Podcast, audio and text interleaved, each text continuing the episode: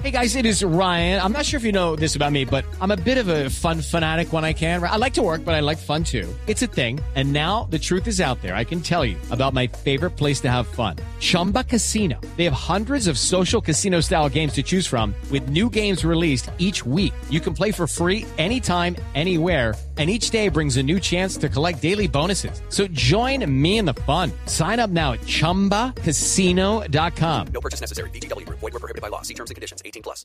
Don José Félix Lafori, presidente de Fedegan, buenos días. Muy buenos días, Claudia. ¿Cómo estás? ¿Cómo te va? Muy bien, muchas gracias por atendernos. ¿Cómo recibe esas declaraciones del presidente Petro?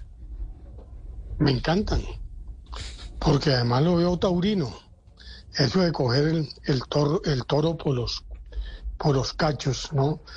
Eh, yo diría pitones, ¿no? Me gustaría más. Pero en términos generales, ni es un engaño. Fedegan no firma acuerdos con el gobierno, y mucho menos un gobierno que tiene un sello claramente de izquierda para no cumplirlo. Lo firmamos para cumplirlo y hemos venido cumpliendo y de qué manera. Mire, a la fecha le hemos entregado ofertas de 502 ganaderos por 303.924 hectáreas. Pero al mismo tiempo tenemos 349 ofertas adicionales que le hicieron directamente a la Agencia Nacional de Tierras, que podrían ser de unos, póngale 100 mil más. Por consiguiente, hoy la agencia tendría para comprar cerca de 400 mil hectáreas. Pero no nos quedamos ahí. Mire, mañana tenemos con la Agencia Nacional de Tierras una reunión en Montería, donde hemos invitado a todos los ganaderos de Bolívar, Sucre y Córdoba, y algunos de Antioquia, la parte, digamos, nororiental de Antioquia, Caucasia, Tarazá, para que aquellos que tengan tierras, en este caso del Bajo Cauca, bienvenidas.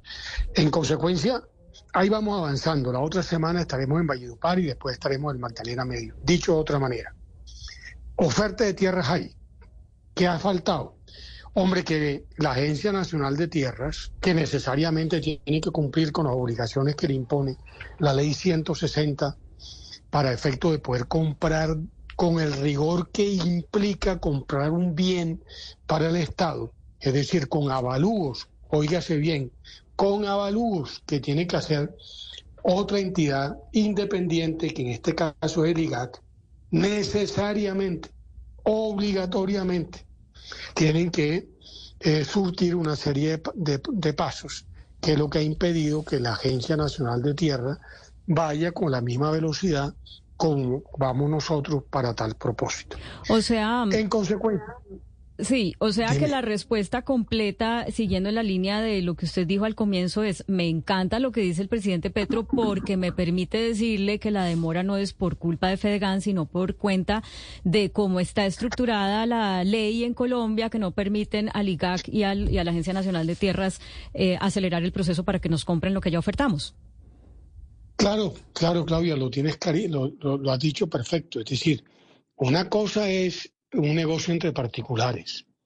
Yo te vendo, tú me compras, nos ponemos de acuerdo en el precio y listo. Eso simplemente uno pasa una notaría. Bien diferente es cuando el Estado, en virtud de unas normas que reglan la materia, tiene que adquirir unos bienes. Eso implica hacer un esfuerzo procedimental con alguna complejidad eh, para efecto de poder estar haciendo las cosas en el marco de una norma que exige determinados elementos para poder atender la, la adquisición. En consecuencia, el país puede estar seguro de varias cosas. Primero, que Fedegan cumple, ha venido cumpliendo y seguirá cumpliendo. Pero segundo, un tema que no hemos, que el presidente no trató, que también está en el acuerdo que firmamos con el gobierno. Hombre, mire, que no se trata de darle la tierra a un campesino para que pase a ser un campesino con, con una escritura de propiedad sobre un bien, pero sin, sin ningún tipo de pro, proyectos productivos. Y usted que además también tiene obligación de conocer un poco este tema por razones de carácter familiar, sabe que el gran problema del sector rural es cómo somos capaces a partir de un bien como es la tierra, generar valor agregado para la sociedad produciendo.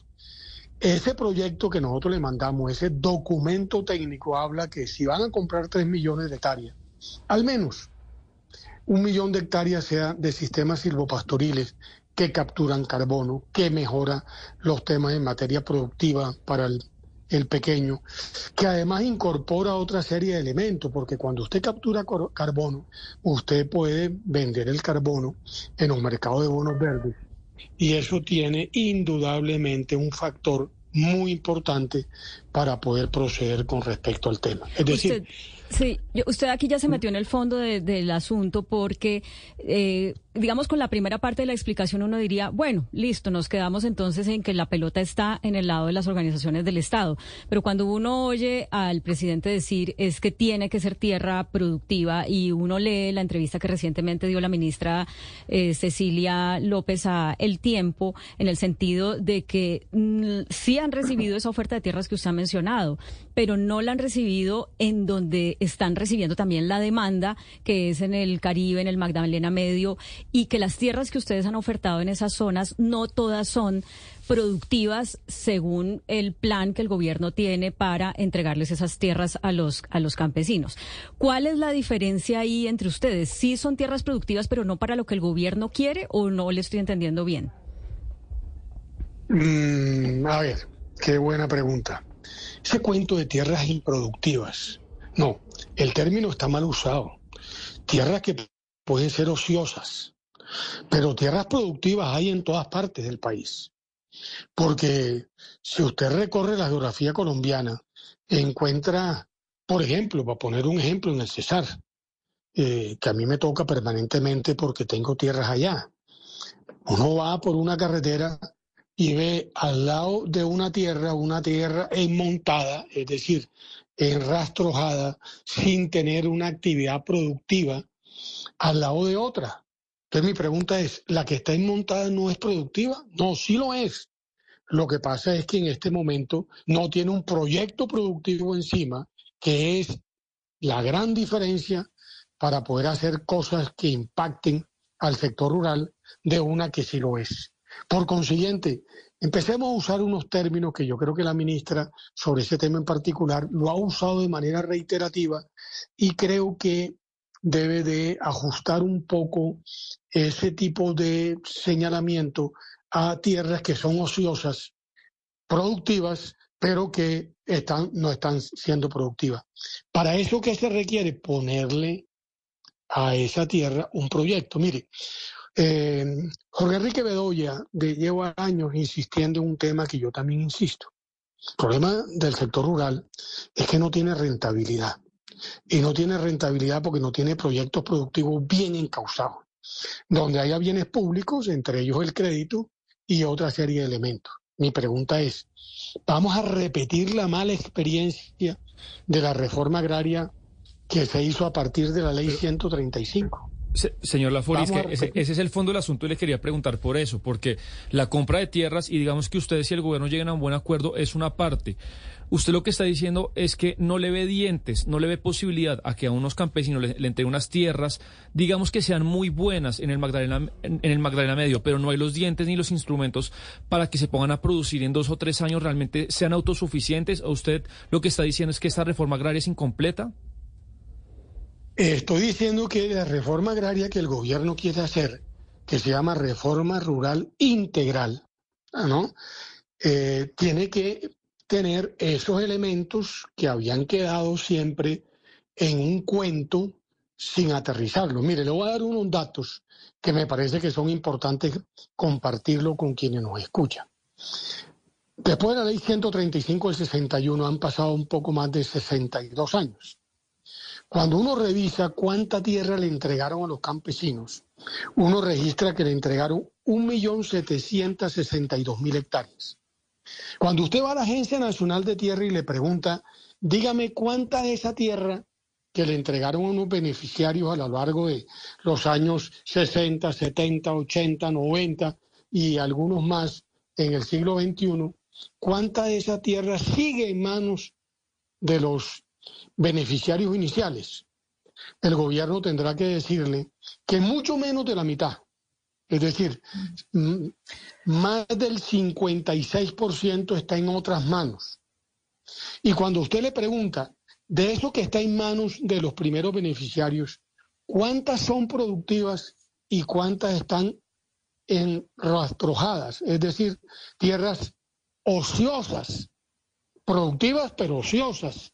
Tendrá que decirle la Agencia Nacional de Tierras que lamentablemente menos de la mitad. Dicho de otra manera. Sí, doctor Aquí no podemos volver a repetir el mismo ejemplo. Si vamos a entregar tierras, armemos proyectos productivos y arrimémosle a esos campesinos herramientas para qué?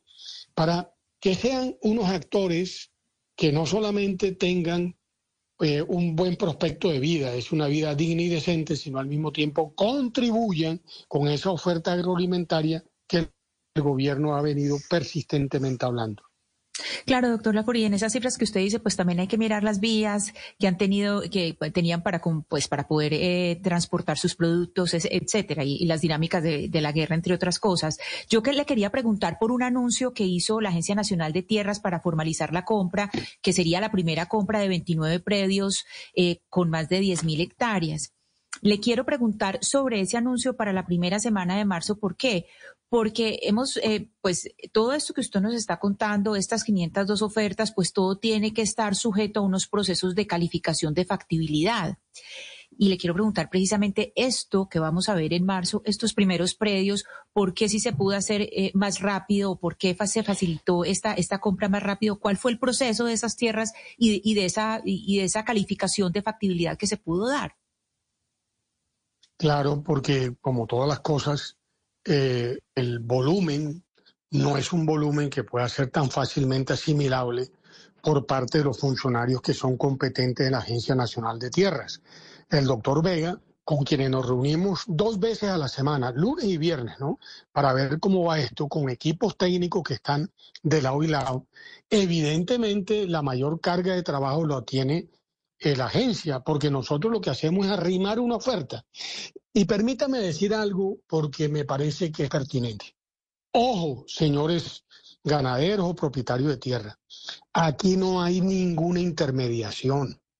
Aquí el que vaya con el cuento de que está intermediando, que el gobierno, falso, no permita usted que nadie le cobre nada por ofertarle una tierra al gobierno. Eh, lo puede hacer usted directamente, como hay muchos ganaderos que lo hicieron, que es lo que estamos terminando de revisar, o lo puede hacer a través de Fedegan. Nadie debe de cobrarle a usted nada por que el gobierno identifique una opción y haga un proceso para compra. Señor Laforí, estos, estos 39, 349 eh, ganaderos de los que hemos hablado, que han hecho ofertas directamente a la agencia, todos son de Fedegan, todos los 349. Sí, sí, sí, todos, todos, porque estamos hablando de la oferta de Fedegan. Y le repito, dentro de la oferta que le llegó directa, estamos analizando 349 casos que no llegaron a Fedegan, sino que los ganaderos optaron por hacerlo directo, que lo pueden seguir haciendo. ¿ah? Porque, y pero obviamente estamos tratando de identificar porque nosotros conocemos quiénes son ganaderos, porque vacunamos toda la finca para ayudarles en el proceso a esos ganaderos de cara a la agencia. Y repito, a título absolutamente gratuito. Nadie puede venir con un cuento de que no, yo ayudo, que no, no, no, no, no. Aquí pero mire, ese cuento no pero doctor Laforí, mire, usted qué bueno que haga la aclaración de la intermediación que es la que termina en últimas incrementando el precio y demás, y un cobro unas comisiones eh, absurdas que están allí, y qué bueno que usted haga la precisión. Pero le quiero preguntar por el precio de la tierra, doctor Laforí, porque el gobierno está hablando de una tierra, por ejemplo, en el Magdalena Medio, en Córdoba, eh, digo, tierras como, se, como dicen los, los ganaderos, tierras hechas, tierras que ya tienen todo lo, la, la, cumple con todos los requisitos para, para ser explotada en ganadería o en otro tipo de, de actividad. Ese tipo de tierras tan, de tan buena calidad, doctor doctor Laforí, ¿cómo es el tema del precio? ¿Lo fija el gobierno? Eh, ¿Lo fija el IGAP? Lo, ¿Quién lo fija? ¿Y de qué manera el ganadero tiene que ceñirse a ese precio o no? Puede que el ganadero diga, a mí no me interesa vender la, la, tierra a estos precios y uno escucha al presidente decir que es para allá que es que la tierra se requiere para allá, no para dentro de 20 años. Entonces, ese tema, doctor Laforí, ¿cómo se está manejando? Porque, porque es un tema delicado, es un tema de fondo en lo que tiene que ver con la propiedad de la tierra. Judy was boring. Hello. Then, Judy discovered chumbacasino.com. It's my little escape. Now, Judy's the life of the party. Oh, baby, Mama's bringing home the bacon. Whoa. Take it easy, Judy. The Chumba life is for everybody. So go to ChumbaCasino.com and play over 100 casino style games. Join today and play for free for your chance to redeem some serious prizes. chumba ChumbaCasino.com. No purchase necessary. Void where prohibited by law. 18 plus terms and conditions apply. See website for details. Doctor Montes, usted le pega en el ojo tuerto. Perfecto. Ese es, la, ese es el cuento. Primero, eh, hay tierras que están produciendo hay tierras que tienen una infraestructura. Hay tierras que eh, tienen una serie de, eh, digámoslo, eh, elementos que la hacen más costosa. ¿Quién valora eso? El IGAC. ¿A través de qué proceso? A través de los procesos que el IGAC tiene para tal, para tal, para tal efecto. Y usted lo conoce muy bien. Usted no le puede vender una casa, un lote urbano, una finca a ninguna entidad pública sin que haya una valoración por parte del IGAC. Por consiguiente, ¿cuáles son las reglas de juego? La que tiene establecida el IGAC de acuerdo a la ley y de acuerdo a las normas internas. Ahora, hay otras tierras, tierras que pueden estar en rastrojo. Y usted que sí ha caminado, porque yo y usted hemos viajado en carro, sabe que cuando usted va, por ejemplo, que ha sido y cosa que nos complace, eh, un activo participante del Festival Cuna de Acordeones, cuando usted sale de Barranquilla para Villanueva, ve tierras que están muy bien trabajadas y tierras que no están trabajadas. ¿Quiénes han ofertado? Ambos. No vale igual la finca que es vecina de la B, cuando ahí tiene cerca, tiene infraestructura, tiene campamentos, tiene corrales, tiene que la otra que no tiene nada. ¿Quién define ese? El IGAC. Y por eso esa pregunta es tan pertinente, Oscar, porque le permite a quienes nos están escuchando eh, saber que aquí no va a haber el cuentico, el intermediario, entonces yo te doy y tú me das. O sea, señor José Félix, eh, eh, permítame interrumpo para precisar algo sobre la, la, oferta que hay hasta el momento. Uno puede deducir de lo que usted está diciendo. Ya hemos eh, ofertado 400 mil em, hectáreas, ¿cierto? Pero el, el acuerdo que firmamos fue por alrededor de 3 millones. Y seguramente cuando el gobierno empiece a decirnos a qué precio es que nos va a comprar según la calidad de la tierra o el trabajo que tiene la tierra, va a haber otros que rápidamente van a empezar a ofertar porque eh, ya se van a dar cuenta si, si el precio es justo o razonable o si ese precio está por debajo, pues ahí vamos a parar en 400 mil. Sí, sí, exactamente. No, pero no tanto ello. Mira, yo, Claudia, yo tengo la plena certeza que en el momento en que el gobierno empieza a comprar tierra a un valor que sea un valor de mercado, porque además la ley así lo dice, dice que es a valor de mercado. Y el IGAC tendrá que hacer una cosa al valor del mercado. Y el mercado simplemente se, se, rige por un tema de oferta y demanda, que es lo que forma el precio. Yo siento que habrá muchos otros que se animen, como también habrán otros que se desanimen. Pero si esto se hace transparentemente, yo sí creo que el gobierno puede avanzar en su meta. Lo que no podemos perder de vista, para que después no hagamos cálculos errados, es que si en 61 años el gobierno, donde hubo gobiernos muy activos, como el de Carrullera Restrepo, como el de Virgilio Barco, que fue el que más tierra compró y el que más tierra repartió, solo alcanzaron en 61 años a 1.762.000 hectáreas, evidentemente el gobierno tendrá que ver hasta dónde podrá el gobierno comprar tierra. Y eso depende de dos cosas. ¿Cuánta plata hay? Entiendo que el gobierno tiene los recursos. Incluso a mí me dijo el presidente Petro en una famosa reunión que yo acompañé a Uribe, que le estaba entregando dos billones de pesos más a la agencia, es decir, más para que compre tierra. en la vigencia del año 23. Por consiguiente, dinero hay. Y lo segundo es que puedan adelantar Doctor Lafori, con algún grado de celeridad los procesos para cumplir los rigores de, la ley. Déjeme detenerme en el tema de la plata, que nos parece central. Usted nos habla de dos billones, al lado de lo que se ha estimado que cuesta las tres millones de hectáreas, eso son monedas. Entonces le queríamos preguntar, porque hay algo en el Plan Nacional de Desarrollo que va en esa dirección. No sé si usted eso que está en el Plan Nacional de Desarrollo lo tranquiliza, porque ya se dijo, por ejemplo, Campo está en contra de la emisión de bonos para compra de tierras. Cuando usted nos dice plata hay, eh, ¿plata de dónde? Si son docenas de billones de pesos. ¿Cuánto va a costar? Tres, tres, esas tres millones de hectáreas, ¿cuánto van a costar? Pero, pero, pero a ver, pero a ver, pero a ver, principio tienen las cosas. Creer que tú puedes poner un tarrado de dinero presupuestal, donde aquí hay otras necesidades que el Estado tiene en materia de salud, en materia de protección social en términos generales, a me parece erróneo. Y mire usted que han pasado tres o cuatro meses desde que empezamos a trabajar, desde que se instaló la mesa del acuerdo, y hasta el mes de marzo van a empezar a comprar la tierra. Por eso también dijo la ministra, si somos optimistas, podemos comprar 400 mil hectáreas o 500 mil hectáreas. También lo dijo. Entonces, uno tiene que hacer las cosas en la medida de lo posible.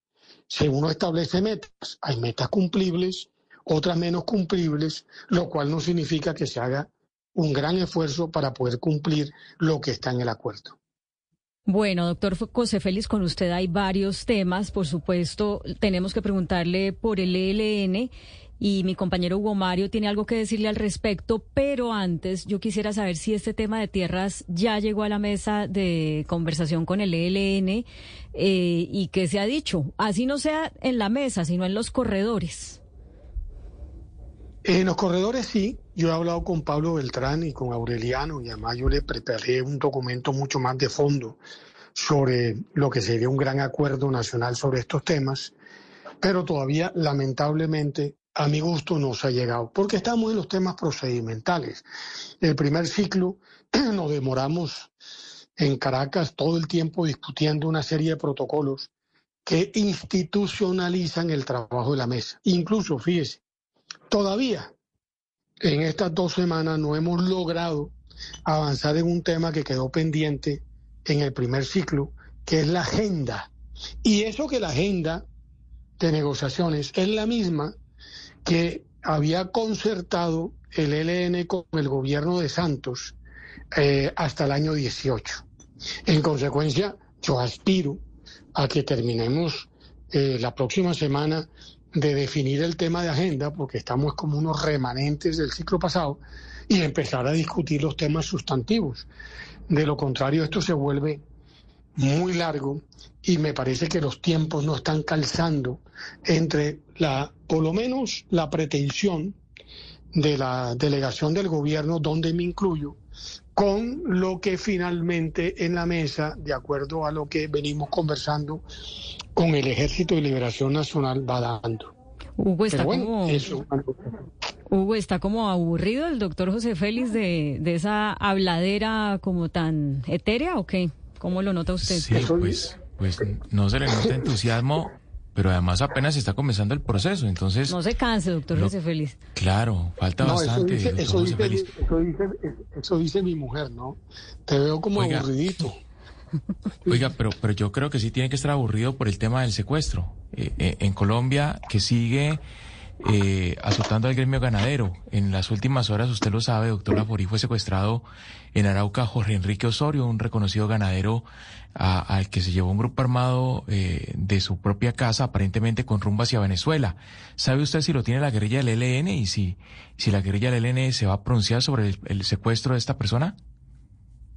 Ayer triné exactamente eso. Eh, estamos con el ministro de Justicia, pero esta tarde le voy a preguntar a un par de comandantes del ELN si esta es una autoría de ellos o es criminalidad común en Arauca, ¿no? Pero la situación de Arauca está muy complicada, extremadamente complicada, no solo por este caso, sino por otros casos más. Y evidentemente esto es un tema que tiene que llegar prontamente a la mesa. Bueno, doctor José Félix, no queremos abusar de su tiempo, son las 11 y 8 minutos de la mañana ya, mantengámonos en contacto para que nos vaya contando cómo va eso de las tierras y del ELN, y bueno, le deseo una feliz mañana. Pero Claudia, permítame, permítame un minutico nomás y le pregunto al doctor Laforí una, una, una, una inquietud. Eh, porque no podemos hablar con el doctor Laforí y tampoco preguntarle por el tema político. Y en Colombia el tema político se mueve todos los días, doctor Laforí, y más en año electoral. Ayer lanzó el partido, su partido, el doctor Roy Barreras, se llama La Fuerza de la Paz. Ese partido, bueno, nace allí pues dentro de los, los, distintos movimientos que, hace, que respaldan o hacen parte del pacto histórico. ¿Usted cómo analiza ese surgimiento de ese partido donde además hay mucha gente de, del santismo y de, otros movimientos? ¿Cuál es la lectura que usted hace de ese episodio? ¿Te leíste a Vivian Morales el domingo? A Vivian Morales, sí. Sí, que era el, de los locos, ¿no? ¿Cómo que, que, era el jefe de los locos? Sí, sí, sí. uno pero, pero... está cuidando el manicomio, eso dice Vivian Morales. Yo no sé si Roy Barrera está en esa misma, esa misma dimensión y en consecuencia quiere, eh, a propósito, un tema de paz donde, mal que bien, yo obviamente Roy no es, no es santo de mi devoción, pese a que tengo una muy buena amistad con Roy. Pero yo creo que él sí ha sido coherente en el tema de paz, ¿no? Acompañó a Santos, está acompañando a este gobierno y mm, de pronto le suena la flauta, pues, la flauta por ese lado. Pero entonces se lo preguntamos de otra manera. ¿A usted lo invitaron al lanzamiento de ese partido o no? Y si, y si sí, ¿por qué no fue? Oye, Claudia, ya no tengo suficientes líos con mi mujer por esto, hmm. como para meterme en otro en una invitación del doctor Roy. Ah, ya entendimos. O sea, usted no fue porque no quiere abrir otro frente de combate con su esposa María Fernanda Cabal. Eh, más o menos. Además, yo creo que yo estoy como a salvo de esa corriente porque yo no acompañé, si tú recordarás bien, el acuerdo que hizo eh, Santos con la FARC, ¿no? No, pero pues es que si usted está metido en la negociación con el ELN como negociador del gobierno, pues uno puede esperar también de usted que sea flexible como para meterse o al menos aceptar una invitación de Roy Barreras. Eso sí, ya, ya un, metida un dedo metida toda la mano, ¿no? No, no, no, no, no. Este dedito se mete hasta cierto, hasta, hasta cierto punto. Metido la el dedo metido a la mano. No, no, no, no, no, no, no. Con juicio y con cuidado. O sea, con Petro sí, pero con Roy no. Eh, no, no, no, no, no. Yo creo que con Roy también en estos temas, pero también teniendo límites, ¿no? Porque es que uno no puede creer que por el cuento de la paz todo es posible. Además le voy a decir una cosa ya en plan serio. Mire, eh, este acuerdo no puede ser posible si no hay transformaciones de fondo, especialmente en el sector rural. Porque la paz tiene que pasar por tener una nueva visión como país sobre las inmensas posibilidades que tiene el sector. Y usted que también duerme al lado de uno que tiene las mismas preocupaciones mías, pues evidentemente sabe que no nos ha ido bien. Ni nos fue bien con Santos, ni nos ha ido bien, no fue bien con Duque, y esperemos que ahora este gobierno que quiere hacer cosas en el sector rural las haga. Porque evidentemente pues, la pobreza, la vulnerabilidad, las grandes transformaciones que tiene que hacer el país, la formación bruta de capital fijo que tiene que hacer Colombia, tiene que hacer en el sector rural, si quiere que el sector rural deje de ser un teatro de operaciones violentas a ser realmente un escenario de construcción de progreso, de productividad y por supuesto de paz. Bueno, pues a propósito de eso, ayer se lanzó Campesena. Señor José Félix Lafori, presidente de Fedegan, muchas gracias por su tiempo. Un feliz día. A ustedes, Oscar, un abrazo, Claudia, a todos. Buen día. Hello, it is Ryan, and I was on a flight the other day playing one of my favorite social spin slot games on chumbacasino.com. I looked over the person sitting next to me, and you know what they were doing? They were also playing Chumba Casino. Coincidence? I think not. Everybody's loving having fun with it. Chumba Casino is home to hundreds of casino style games that you can play for free anytime, anywhere, even at 30,000 feet. So sign up now at chumbacasino.com to claim your free welcome bonus. That's chumbacasino.com and live the Chumba life. No purchase necessary. DTW, void, were prohibited by law. See terms and conditions 18 plus.